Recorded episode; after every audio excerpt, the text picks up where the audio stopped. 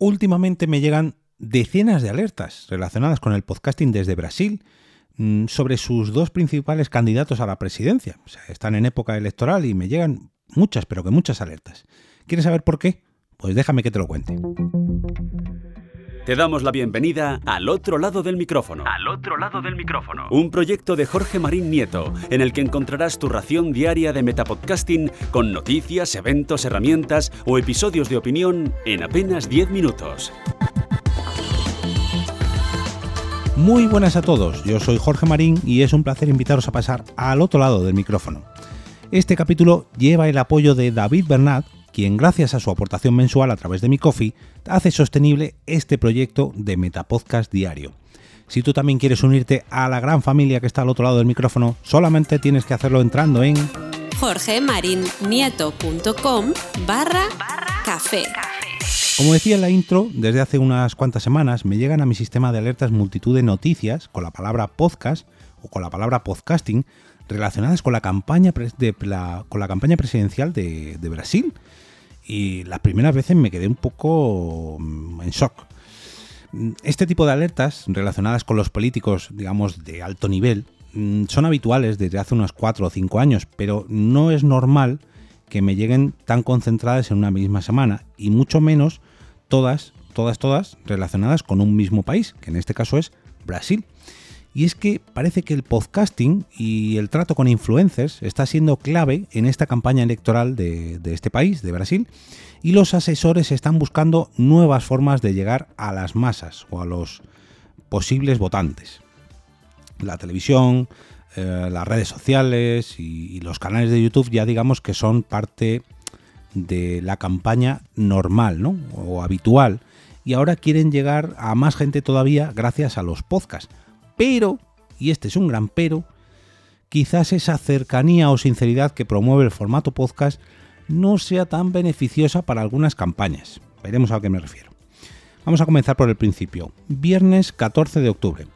El presidente Bolsonaro acude al podcast Paparacho Rubro Negro y hace las siguientes declaraciones.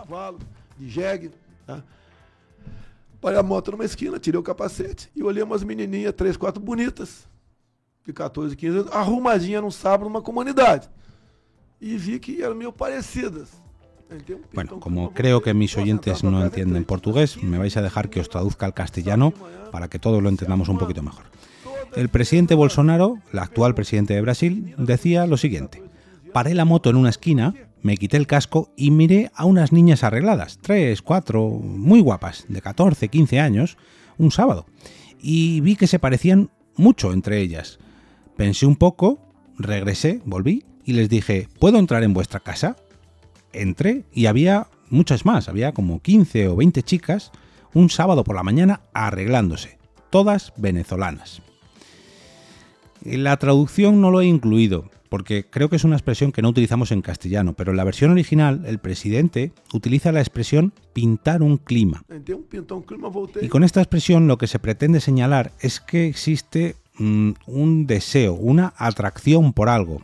Y claro, estaba hablando de menores de 14 y 15 años, insinuando que eran prostitutas y que sentía deseo por ellas.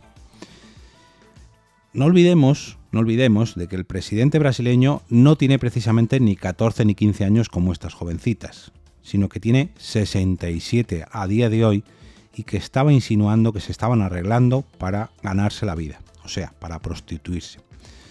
Si ya de por sí el hecho de la prostitución de menores mm, es un poco escabrosa, el hecho de que una persona de 67 años se refiera a ellos como con un deseo induce a pensar que esta persona es pedófila.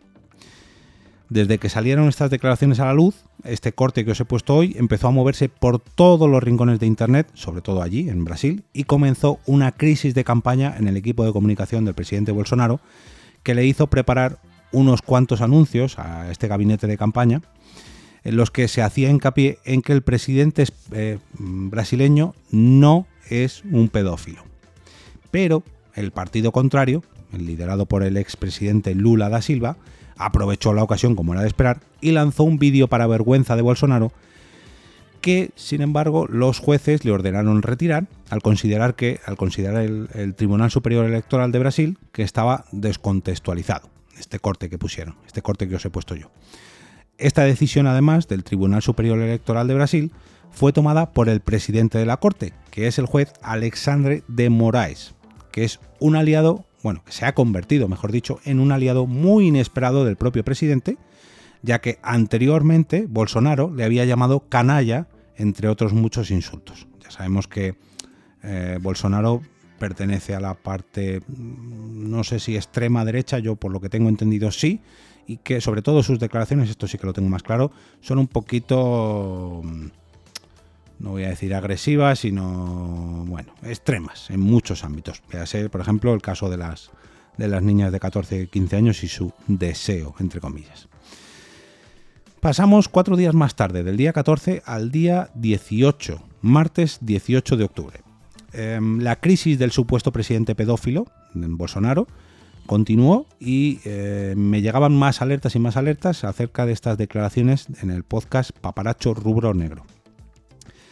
Y es que después de todo esto, de esta crisis política que se había formado, la primera dama de Brasil, o sea, la mujer de Bolsonaro, Michelle Bolsonaro, y la exministra de la Mujer y la Familia Damares Alves, se habían reunido en secreto con las mujeres que llevan a cabo el proyecto social que atiende a las menores venezolanas a las que el presidente se había referido hace cuatro días, llamándolas o insinuando que eran prostitutas. Recordemos eh, niñas o jovencitas de 14-15 años. Estas chicas, estas jóvenes, se habían mostrado muy reacias a recibir a, estas dos políticas hasta que llegó una sugerencia, entre comillas, una sugerencia de las altas esferas de María Teresa Belandria, la representante en Brasilia del líder opositor venezolano, Juan Guaidó, que también, digamos, al igual que Bolsonaro, pues está inclinado a la derecha. Digamos que son eh, afines en cuanto políticamente hablando. Em, ¿Y esto qué tiene que ver con, con los podcasts? Os preguntaréis. Y es que ese mismo martes el presidente pedía disculpas por el corte que habíamos sacado de este podcast y se retractaba de las declaraciones que había hecho en este podcast que llamaba prostitutas o insinuaba que llamaba prostitutas a un grupo de menores venezolanas desfavorecidas. De ahí que entrara en el juego María Teresa Belandria, la representante en Brasilia del líder opositor venezolano. Niñas venezolanas que están en Brasil ejerciendo la prostitución, que Bolsonaro se encuentra porque va en moto y no solamente se las encuentra, sino que acaba en su casa. O sea, todo bastante, bastante turbio. Un día más tarde, miércoles 19 de octubre, otro podcast distinto y otro político distinto. Vamos a hablar de Lula, el, digamos el contrincante de Bolsonaro, y su intervención en el podcast brasileño Flow, donde aseguraba que no estaba enfadado porque el futbolista brasileño Neymar, recordemos que Neymar había mostrado su apoyo abiertamente al actual presidente de Brasil, el presidente Bolsonaro, de las declaraciones de las niñas que os acabo de contar. Neymar había mostrado un vídeo eh, apoyando la candidatura de Bolsonaro y al expresidente Lula mm, no le había enfadado, pero le hacía mucha gracia. Pero que mucha, mucha gracia que Bolsonaro acordase meses antes con el presidente del futbolista Neymar, mm, digamos, le perdonase una deuda, le condonase, condonase, perdón, sí, perdonase, vaya, una deuda que tenía con el presidente y con las arcas públicas brasileñas. Claro, aquí intenta indicar que gracias a esta la condonación de esta deuda, que sea gracias al perdón de esta deuda, pues Neymar había hecho varios vídeos virales para mostrar su apoyo a Bolsonaro y que le hacían mucha gracia como era de esperar, también en este podcast aprovechó también para lanzar piedras para volver a incidir en las declaraciones de Bolsonaro días antes sobre las niñas que se encontró en su viaje en moto. Bueno, eh, siguen utilizando los podcasts para hacer campaña electoral. Jueves 20 de octubre, un día más tarde. Cambiamos de podcast, pero volvemos al presidente Bolsonaro. Y es que la participación del presidente, del actual presidente, en el podcast Mm, perdón si, lo digo mal, porque está en portugués, inteligencia LTDA. No sé si será licenciada o no lo sé. Inteligencia LTDA. Y llegó a superar su participación en este podcast, llegó a superar la, mm, el récord de 1,4 millones de espectadores simultáneos, simultáneos perdón, en menos de una hora de entrevista en este podcast en directo y alcanzó la cifra de 1,7 millones de espectadores en, en directo. En podcast, en vídeo de YouTube, ya me entendéis. No sé si solamente en YouTube o a través de, de Instagram, no lo sé. Pero bueno, el caso es que Bolsonaro batió el récord de audiencia que registró el expresidente Lula da Silva en el podcast del día anterior, que había estado en el podcast Flow, con las declaraciones que había hecho sobre Neymar y su padre y las piedras que había lanzado a Bolsonaro. O sea, iban batiéndose los récords en cuanto a visionados o escuchas de este podcast día tras día, tanto Bolsonaro como Lula.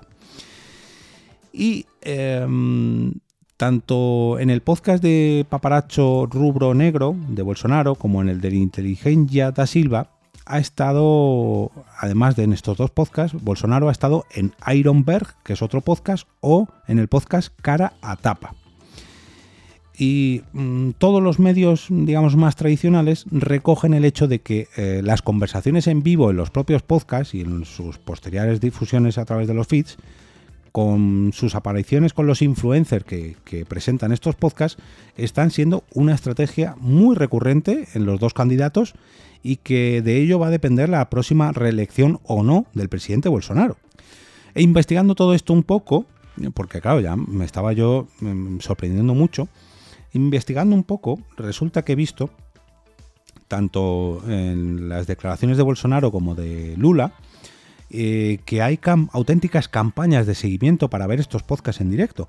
Y me he encontrado dos vídeos diferentes de gente que tiene en sus casas, pues no sé, a lo mejor siete u ocho teléfonos, dos o tres tablets, e incluso lo están viendo por televisión, con tal de subir la audiencia de cada uno de estos podcasts. O sea, están consiguiendo que los propios seguidores de cada uno de estos partidos políticos o presidentes, bueno, candidatos a la presidencia política, están haciendo que sus seguidores Mm, animando a sus seguidores a que rompan los récords de audiencia de cada podcast.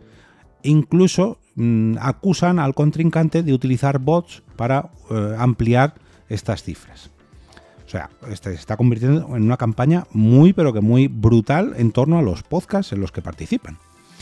Y nos vamos al viernes 21 de octubre, con la última alerta que me llegó, al menos al tiempo de preparar este episodio, y ha sido otra declaración de Bolsonaro donde aseguró que pasar hambre en el país, en Brasil, no está justificado, ya que la población puede recurrir a sus políticas sociales que el gobierno de Brasil ha dispuesto para tal fin, como por ejemplo el Auxilio Brasil.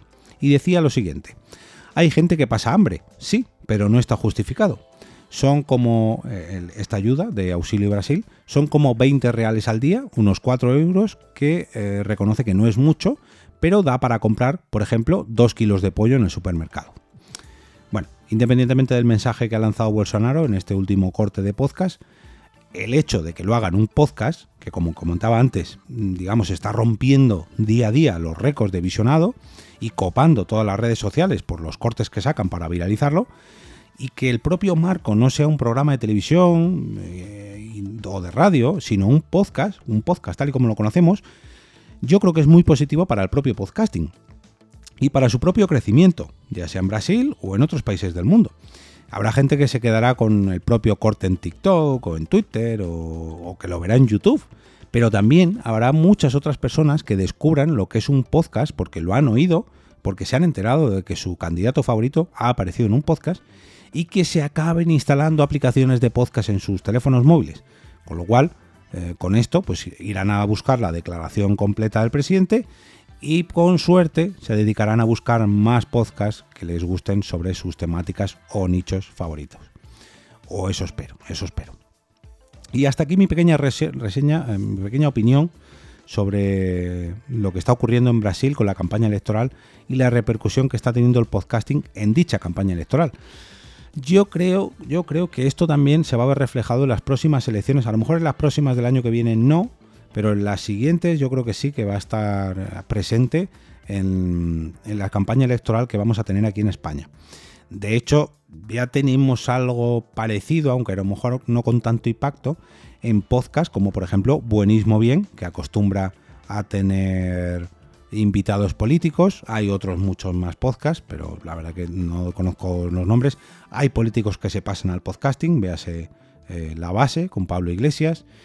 pero yo creo que se empezarán a pasar los políticos, o mejor dicho, los candidatos a políticos, por podcast, digamos, un poquito más enfocados en sus facetas personales, aunque luego te cuelen ideas políticas, pero de primeras estos podcasts enfocados en unas facetas más personales y más virales, como por ejemplo el podcast de Jordi Wild, eh, lo que tú digas de Alex Fidalgo, y eh, seguramente, si no lo han hecho ya, que yo creo que sí, en podcast como La Cafetera de Fernando Belín, que en este caso sí está más enfocado en la faceta política de cada candidato. Ya digo, yo creo que a lo mejor para las siguientes elecciones no, pero de aquí a un futuro yo creo que el podcast va a tener algo que decir en cuanto a las elecciones políticas españolas de los próximos años.